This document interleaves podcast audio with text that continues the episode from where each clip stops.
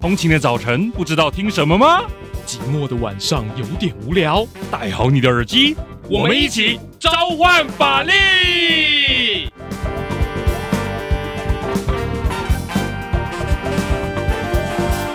嗨，欢迎回到召唤法力，我是节目主持人王鼎玉，A.K.A. 法白网站主编。你最想搞懂的新闻争议，让我来分析。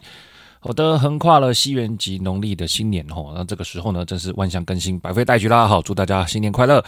那讲到新年嘛，哈，那很多人都开始找新的人生目标了哈。那过年时期呢，我看一本书哈，跟新目标有关哈，叫做《社会学给现代人的非标准答案：冒号那些生活中让你感到痛苦的究竟是谁的问题》。看完了很有感触哈，所以呢，哈，为了呼应新年氛围哈，那我们这集来从社会学或心理学还有历史等角度呢，来聊聊所谓的人生目标啊。其实呢，哈，这个人生目标呢，有时候根本不是我们的选择。为什么？因为稍有不慎呢，哈，我们所谓的自由选择哈，根本就是一种幻觉。啊，所谓幻觉呢，哈，就如同我在哈这一集的节目标题当中提到，哦，不要徒劳无功了，不要想办法去找人生目标了，啊，理由之一就是哈，有时候不用找，哈，其他人会忙着送上哈给你确认，啊，比方说，今年有多少什么要结婚，有没有男朋友了，或者想怎么样啊，他家世怎么样啊，结婚了吗？他生下来了没？就觉得干屁事。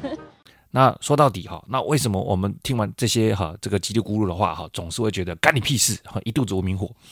这样的背后的情绪的运作哈，有位大师哈，与所谓韦伯、马克思齐名哈。作为社会学界三大火影的法国社会学家涂尔干哈，有一套自己的看法。在他知名的一本著作叫做《社会分工论》，他就点出了这个哈呃发展的谜团。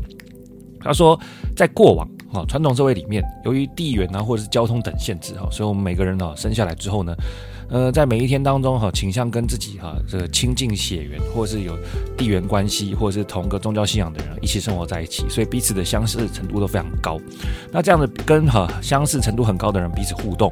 呃，杜尔干先生呢，他称这样的一个互动模式叫机械连带。为什么叫机械连带？这个就跟跑百米一样哈，别人怎么跑，我们自己跟着怎么跑。好，大家好比共同出厂的机器人，都是从呃同一个模子刻出来的。所以呢，在这样子呃机械连带的一个生活模式之下，长辈。说什么，他心中设想什么生活方式呢？就会如出一辙的哈，复制到后辈每一天的呃这个行动上面。但是，呃，我们现代人生活早就不可能是那个样子了哈。长辈说什么如出一辙，复制到后辈身上，那是不可能的。因为呢，哈，这个涂尔干有提到，随着交通技术跟每个人自由自主意志的发展哈，每个人早就走出自己的舒适圈了。自己的生活圈里面呢，早就不是跟相同类似血缘或者是宗教信仰的人来互动了。所以呢，哈，这个就进入到哈涂尔干所强调的有机连带的运作模式。换句话说，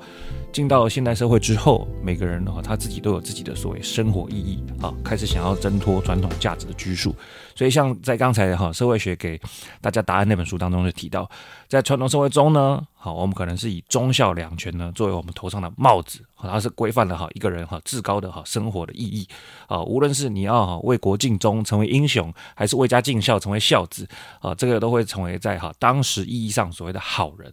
可是你也知道嘛，啊，在地球上的人们经历了很多，呃，比方说欧洲的启蒙运动啊，或者是自然科学的发展啊，呃，欧美哈知识文化哈随着全球化而席卷这个每个大小地区。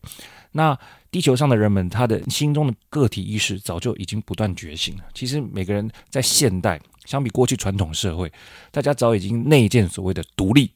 自由和平等的这样的一个认知了。所以呢，在独立。自由和平等的认知的前提下，面临到长辈的说教，当然会引发每个人内心小宇宙巨大的爆炸。这个被呃宗教啊，或者是亲族这样掌控的时代已经过去了。那每个人在现代社会当中，哈，在新年的时候，每个人的人生新目标就能够完全舒展了吗？我们想到什么就能做什么了吗？好，这边要套句蜘蛛人哈非常经典的名言了。所以能力越大，责任越大。为什么？当人们与过去紧密这样的社会连带斩断连接。享受到自我所呃盼望的独立、自由和平等的同时，每个人不要忘记了哈，我们哈都必须活在现代商业逻辑底下哈，独自的哈来陆地生存哈。比方说开工了哈，每个人都一定要去公司面对哈这样的补班哈跟这个呃工作袭来的压力嘛。好，所以这样的压力呢，好，其实同一时间呢，也让每个人呢，好，就算自认是独立、自由和平等。却在掏空身心的前提下，因为那些压力嘛，所以呢，哈，就比起过去被传统价值束缚，至少还有人会扶持你，会有人给你一个人生的方向，啊，在掏空身心前提下的同时，其实啊、没有人旁边给予这样的一个 support，或者是给予一个鼓励，或者甚至是牵引你，其实有时候显得好更加无力。所以喽，每逢新年呢、固然很多人，包含我哈，会想要好好打造新目标，这是我们每个现代个体在独立、自由和平等的认知的前提下的一个当然的盼望。不过哈，因为这个生活的碾压嘛，我们依旧只能够在种种物质需求下，如高房价和奶粉钱面前呢，可能被迫放弃某些对于这个价值的追求。简单说了，如果连活下去都很难，那我们还有什么闲情逸致来谈意义呢？不过你也知道嘛，这个哈缺什么就补什么哈。当心中的空缺哈，这个某种价值无法去追求的时候呢，我们一定得要找某种东西来填补，让它来符合你的渴望，从而获得某些满足。所以在现代社会当中，人们在哈心中的意义哈这个缺席的前提下，某些东西就能来补了。这个东西会是什么呢？好，网络跟社群了。所以呢，这个无疑就是哈现代人重返心灵桃花源的哈捷径之一。所以我们在节目标题当中才会提到哈，讲那么多哈，一定要扣回到主标题，不要徒劳光去找人生目标了。这里的第二个理由就会是。当人们高度亲近网络跟社群，哈，吸收那些能够即时反馈的快感，打开网络有按赞有 like 哦，那看看短影片啊，非常的有趣好笑，这些即时反馈的快感的吸收的饱满的前提下，其实我们可能也另外没有其他动力来思考目标。下一段就让我们来聊聊，在现代社会下如何爱上网络跟社群的。在开始讨论哈人们会如何爱上网络跟社群之前呢，其实我们可以先来思考一个前提。为什么在很多人的认知里面，热衷跟网络社群是不好的呢？调查显示，台湾人每天上网超过三小时，近四成学生半小时看一次手机。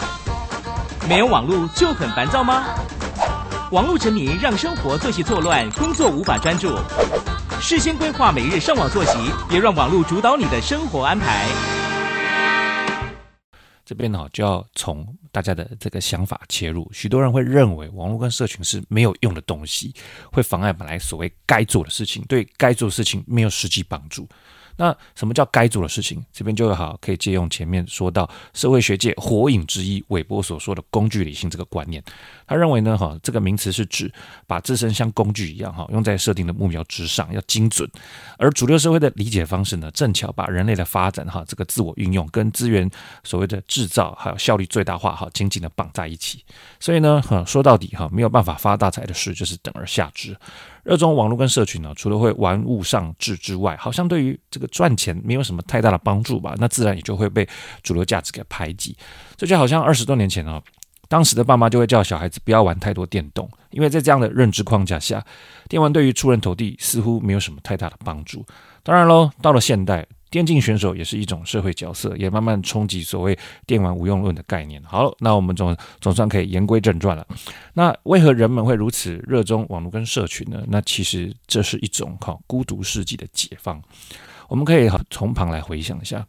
黄山料等作家为何会长霸哈所谓的畅销书排行榜？为什么？为什么这些心灵鸡汤哈会受到大量读者的欢迎？这边我们去不去讨论好坏，也不去评价优劣，我们来说明这样的因果关系。这其实跟现代人的心理状态其实息息相关。很多时候，我们渴望哈跟大家共同生活，但时常事与愿违，感到非常的孤独。我们希望能够出类拔萃哈，能够这个不要甘于平凡，那却时常也找不到所谓生活的意义。所以呢，当心灵干枯的同时呢，哈那些心灵鸡汤呢，正是喂食我们饥渴的一个完美的饲料。而所谓网络跟社群呢，其实也正巧对比来说，也是现代人另一处能够完美好找回自我的一个快乐园地。为什么会形成一个这个生活上的绿洲呢？比起哈所谓勾心斗角的职场生活或貌合神离的人际互动，在这样一块虚拟的网络跟社群当中，我们不必如同在真实世界一般压抑。啊，比方说，因为匿名制的缘故，我们可以在这样的前提下跟网友畅快比战，而且呢，在匿名制的保护下，我们可以说翻脸就翻脸，无需背负在现实世界那样怎么生气都要忍住的这个人际负担，又或者是在哈网络游戏当中，我们甚至可以指挥千军万马，享受到现实世界哈从来或者是不敢奢想的这样成就感。于是乎，所谓网络世界，它这样哈温柔且美好的存在。正与哈现代人如同失了根，啊，如同浮萍一般的这样的一个现象哈，这个温柔的契合，它给予哈现代人一种充分的保护，可以让哈就使用网络跟社群的人们啊，可以沉浸其中，毫无负担的做自己。那这样被压抑的哈，这样的一个认知就能够舒展开来。透过前面的讨论，大家应该可以稍微了解到，或者是应该认知到，网络跟社群对于现代人的一份意义之所在。那其实还有两个附加因素，其实也加速了哈大家对于网络跟社群的热衷。第一个是哈，手机变成我们的器官。诶，器官不是眼睛、鼻子、耳朵、内脏吗？啊，怎么会是器官呢？就是因为我们现在哈早就很难离开手机了。我们可以用手机去买小杯 BB，好，我们搭捷运的时候好可以来阅读电子书，哈，更别说可以点开哈很多 App 来听歌或者是观赏各种节目。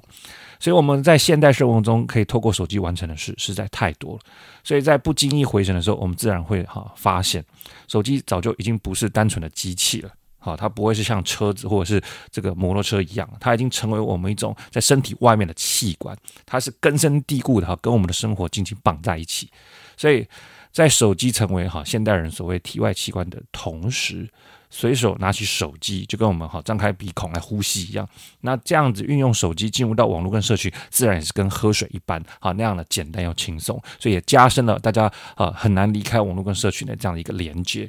第二个。附加因素哈，加深了跟网络跟社群的羁绊，是所谓的演算法。演算法绑架了我们。具体来说是怎么绑架的呢？我们日常生活中接受的种种资讯，像是呃大选的评论，或者是这个新闻的哈接收，我们到底看到哪一则新闻？这边哈可以用个哈这个前几年大家很熟知的例子，就是疫苗够不够这件事。看你接受的资讯来源或演算法推播给你什么东西。好，你可能会觉得说啊，是政府超不用心的，政府杀人哈，贪污，又或者说哈，这个中国好可恶哈，封杀我们哈，购买疫苗的契机。所以，我们对宇宙万物的看法，其实都在无形之中被演算法逐一来刻画。演算法推播给你什么，我们吃到了什么东西，就会形成我们的认知。那演算法又是怎么样逐一来推播的呢？它不是哈这个寡不会凭运气的，它是透过我们在网络上的种种足迹。我们各种行为偏好都被好默默的捕捉下来，那经由一番城市的计算，赋予我们这样的选择有一个高低的价值，那再把这些数据透过换算列出一个顺位，那顺位高的哈，我们说这个被评价为哈很喜欢的东西，就会透过各种媒介演算法就会发动来精准投放，精准投放顾名思义啊，把啊在经换算过后高顺位的东西优先推播给我们啊，那推播到这个很喜欢这类东西的受众上面。而这样精准投放的结果，就会有极高的几率，好所播放到我们面前的东西，都会是我们好所开心向往的，从而就会好紧紧抓住我们注意力。那么在这样的运作的前提下，我们很我们的注意力都被紧紧绑住了嘛，而我们刚好绑在的地方又是网络跟社群，所以又会加深我们在闲暇无事当中重回网络跟社群的动力。这样的循环就是我们紧紧被绑住的一个这样的一个运作模式。所以呢。网络跟社群呢，就这样哈，深深填补着，或者是伴随着人们哈，充满破洞的内心呐。好，那相较于网络跟社群，其实还有一个事情，都是现代人所不可或缺。这件事情哈，大家每逢连续假期都很想念，也是激起呢现代人啊好好工作下去哦，逼而社畜的一个哈重要活动啊，那就是旅游。晚点呢，我我还要好好解释哈，为何在节目当中这个标题提到不要徒劳无功去找人生目标了。这里的第三个理由是，好，当人们热衷旅游，透过哈这个出发前的殷殷期盼，还有出发上路后的种种体验。人们其实，在哈这样的过程中，逐一消耗了对生活的不满，那也就不会有多余的需求去另外寻求目标。以下就让我们来谈谈哈所谓旅游对于现代人的意义吧。讲到旅游，为何现代人那么需要拥抱旅游呢？让我们一起来想想看哈，我们日常生活中是否有类似的这样感受？哎呀，好想抛开一切啊，投入不一样的生活啊！生活中总是被不喜欢的事情给占据啊，比方说讨厌的工作、心烦的业务，还有家庭点点滴滴的琐事。现在的生活根本不是我想要的呀！好的，你是否有这样的心态呢？如果你有这样的心态哈，每天这样多一点多一点叠加在一起，那肯定是让每一个人哈都是泡在所谓心不甘情不愿的感受之中。而在这样心不甘情不愿的感受之中，在样样事项都无法自我做主的前提下。啊，每一天的生活就会啊落入所谓心同脚辣的一个境地。那什么具体意义啊，人生目标好，就更别提了。所以相对来讲，旅游正是哈我们日常生活中心灵沙漠的哈远方的那块绿洲。所以当很多人线下的生命体验是啊，生命正在一点一滴被不属于自己意志的他者所占据，那其实我们在这样的前提之下，就越需要经由旅游去踏寻那个在生命中的远方啊，那个失去的自我。所以这也可以拿来解释啊，这个不少人在旅游的时候为什么那么喜欢踩点拍照？明明这颗金城武树已经被成千上万的哈这样旅客所拍摄了，为什么我们还要成为那个 N 加一呢？这其实某种程度或者是某种角度来看，也是对内心的自己来说，嘿，这里是我决定来的呢。生活中究竟是有我所能自己支配的一个地方啦，所以光是拍照这件事情就能够好灌溉那个早就被日常生活中榨干的自己了。而拍照后分享在社群媒体上这样所谓标准作业流程，其实某种程度上也是自我对于自身身处世界的一种宣告。嘿，大家，我我在这个日常被压榨不堪的这个生活里面，我我还活着。我我是有意义的，我选择我来到此处，我是我决定啊，并透过后续所谓暗赞跟留言的这样的一个活动，或我们姑且称之为仪式，也可以满足自己被渴望看到以及获得认可的心情。我讲到这边，我绝对不是反对把照片放到 IG 上这件事情哦。我自己也很喜欢在旅游的时候把照片放在 IG 上，看看大家对于这个活动有什么样的看法。我也是非常的华裔哦，绝对不是来做这个呃逆风高飞的动作。我只是来描述这样的心情背后的运转模式是什么。所以回到前面的设问，旅游对于现代人的意义是什么？我们可以很清楚的看见，或透过前面的讨论，旅行正是现代人寻找生活意义跟安放自我的一种活动。所以这就可以拿来解释。啊，为什么许多人很喜欢在连假的时候被塞车？什么叫被塞车？每逢连假哈，好比最近春节，我们都可以在电视上看到关于出游塞车的新闻。不连续假期出游最怕交通打结，今天不只是高速公路塞车，连去绿岛的船班也都爆满了。这里排队，第三个柜台有肉去，那里也排队。所到之处都是人，不是排队买船票，就是排队等候上船。我们可能就是那个新闻画面中被塞住的种种人们。我们可能一一边就是嘲笑说啊，你看怎么会有人那么笨，连假还出游塞车，笨死了，干嘛那么多人还要去？呃，二方面可能是哎呀，下次连假绝对不要出门了，我们不要再被塞在里面了，好可怜啊。但好在呃一波波被日常生活中摧残的不成人形之后的我们，在连假来临之前。可能又会不经意的哈，再次在社群上宣告说，旅行就是一种说走就走的行动，而这样的循环，在你我或者是日常亲友的身旁当中，在啊大家的生命的体验里面，是否早就出现无数次的循环了？是吗？好，所以反过来说呢，正因为我们非常期待旅游哈，期待未来生命中的远方哈，带领我们逃离日常，所以日常生活中的周遭或者日常生活中那些平凡无奇的事物，对于我们来讲。对现代人来说，啊，不仅如同隐形哈，更是索然无味。我要强调这点的一个关键就在于，如果不少人他是把这个生活观察的重心放在未来的啊事物，比方说呃即将到来的哈这个假期跟旅游，那其实呃观察的重心或体验的感受，其实就很难放在日常当中的一个算是环境里面。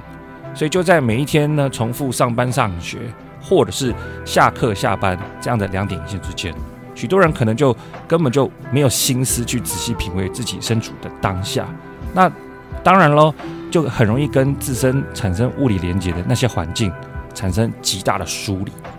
讲直白一点，就是我们的肉体虽然可能在环境的当下，在许多人的面前，但是灵魂早就已经被抽干到那个未知的远方了。哦，所以呢。当旅游是现代人逃离生活沙漠、寻求心灵安放的绿洲的同时，这个哈着实提醒了我，至少是我自己，我们过度把旅游的这样的一个活动当成是安放的一个神圣仪式，但是日常生活中的这个生活沙漠，其实也是自己认知所造成的。我们越觉得它平凡无奇，那自然就会觉得周遭都是沙漠。相反的来说，正因为我们把生活当作沙漠。旅游才会变成绿洲，而我们才会那么的渴望。所以说到底，生活沙漠这件事情，其实是某种程度上是一个认知所叠加的感觉跟结论。我们如果在认知上把生活当中的一个哈，算是人事物的一个运作，不要那么的觉得平凡无奇，不要那么的觉得说干枯且沙漠化，那说不定我们对于旅游的渴望也不见得会那么强 强烈。啊，讲到这边，我也不是反对大家来热衷网络跟旅游哈，自己也是在媒体行业嘛，自己也是非常喜欢机车旅游嘛，所以我也是非常喜欢这些事物带给我的哈一个新的感受跟刺激，也多亏这些事物来承担人类的压力。好，因为正因为我们在现代社会当中有许多压力的来源，没有网络来让我们找到自己的安放，或是旅游找到心灵的绿洲，那这压力就会哈这个呃全然不动的放在我们的肩膀之上。所以讲到这边，我更关心的就是那些压力的来源，那些生活的不满足，还有人与人之间日渐堆砌的冷漠感，到底是怎么来的？就让我们在下一段一起来讨论。相比古人被国家、社会还有亲族重重压制，哈，我们现代人早就没有这些束缚了。我们号称比从前更加自由，那为什么我们比古人哈活得起来更加不开心呢？好，前面提到，现代人从小在这个教育的哈过程当中，就接受了独立啊、自由、平等的相关价值观，相信自己是有好充分的选择空间。那另外一方面，这样的自主选择也好逐渐打造每一个人的主体意识。形成每个人和自我生活环境的神圣性，哈，不容他人侵犯。所以现代人呢，哈，不只觉得自己是独立自由的，哈，也对自我生活的掌控高度敏感，不希望啊外在的人事物来侵入自己的领地。而这样的心态，其实也就在这个点点滴滴的打造之中，拉开了人与人之间的隔离。因为大家都是自我神圣嘛，哈，不容他人侵犯，所以人与人之间啊，本来如同这样的逻辑运行，就像原子般哈，走在自己的轨道上。如果是照着预期的方式来走，顺利前进，那可能也相安无事。但是哈，事情不是如同我们哈这个俗人所想象的，在各种资源哈都是有限的前提下，钱嘛。啊，这些呃有限的物质资源嘛，又或者说天生的个体差异，我们不是生下来每个人头脑或身体都是长得一模一样啊，机会的相同都是呃有有高有低的，所以在前述这样的描述之下，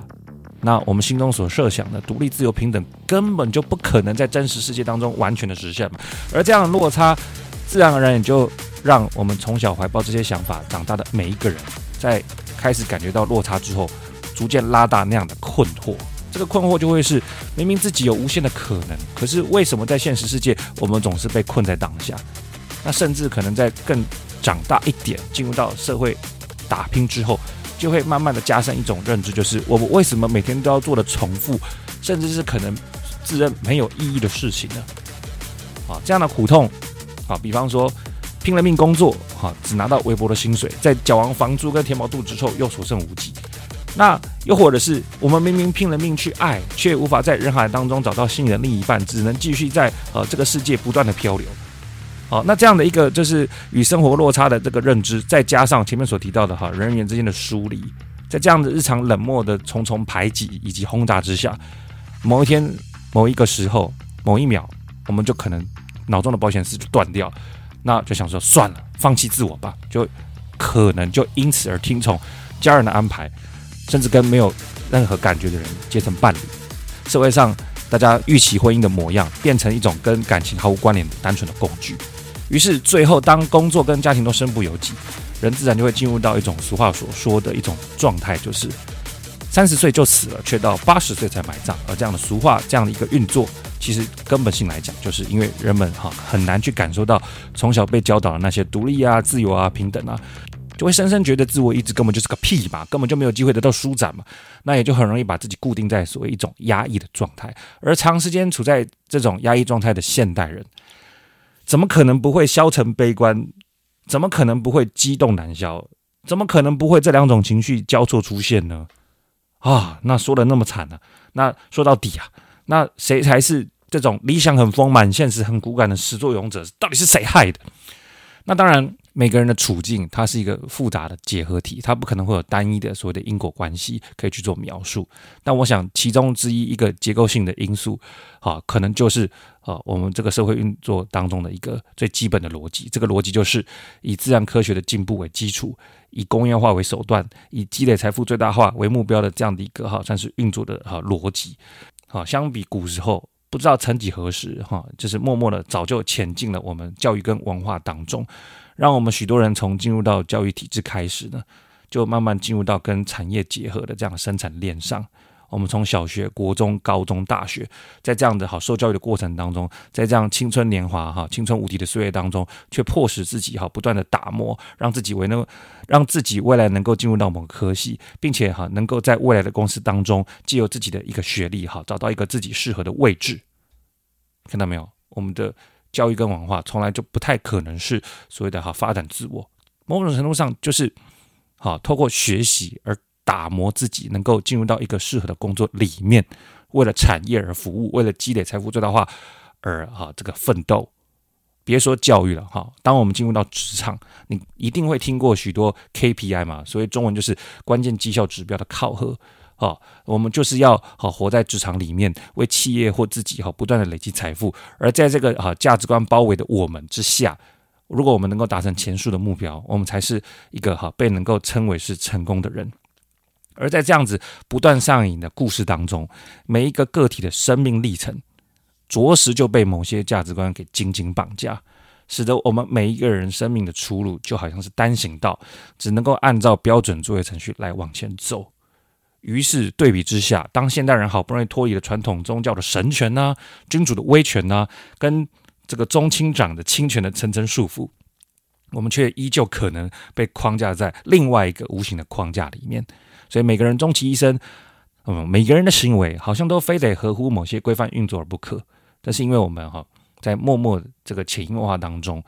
这个依循了追求效率跟趋利避害的指标，借此来展开我们每一天的生活。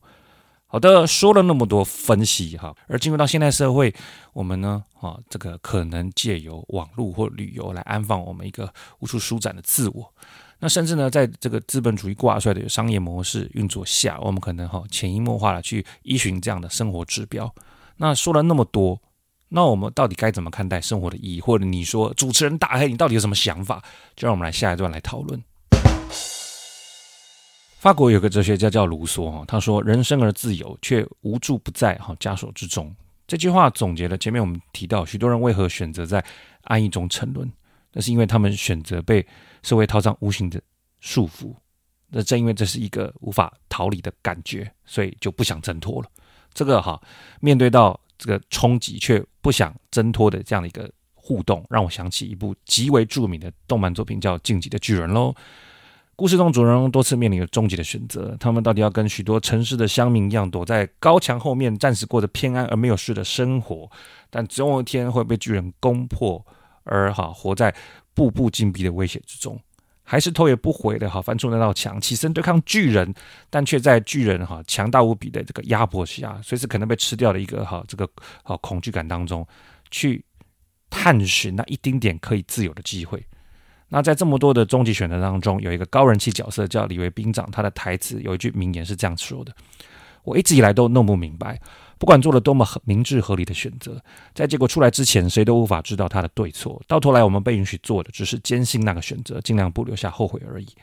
所以，回到大黑我自己的一个一个想法，面对到今天的话题，人生的意义啊，我实在也不敢跟各位听众保证有什么绝对的意义可供依循。但回想我们前面提到所谓外在的束缚，而塑造我们压迫感的那种。那种互动，那种因果关系，还有回想李维兵长的话语，我只能说，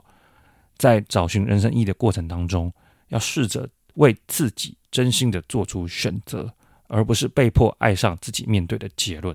做出选择这件事情来讲，其实就是一个最大成就感的来源之一。如果我们的行动都能够完美的跟我们的认知契合，那不正是自由的来源之一吗？所以我也明白。用自己的力量找寻心仪的方向是困难的，而承受过程中的辛劳也是吃力的。这就跟重训一样，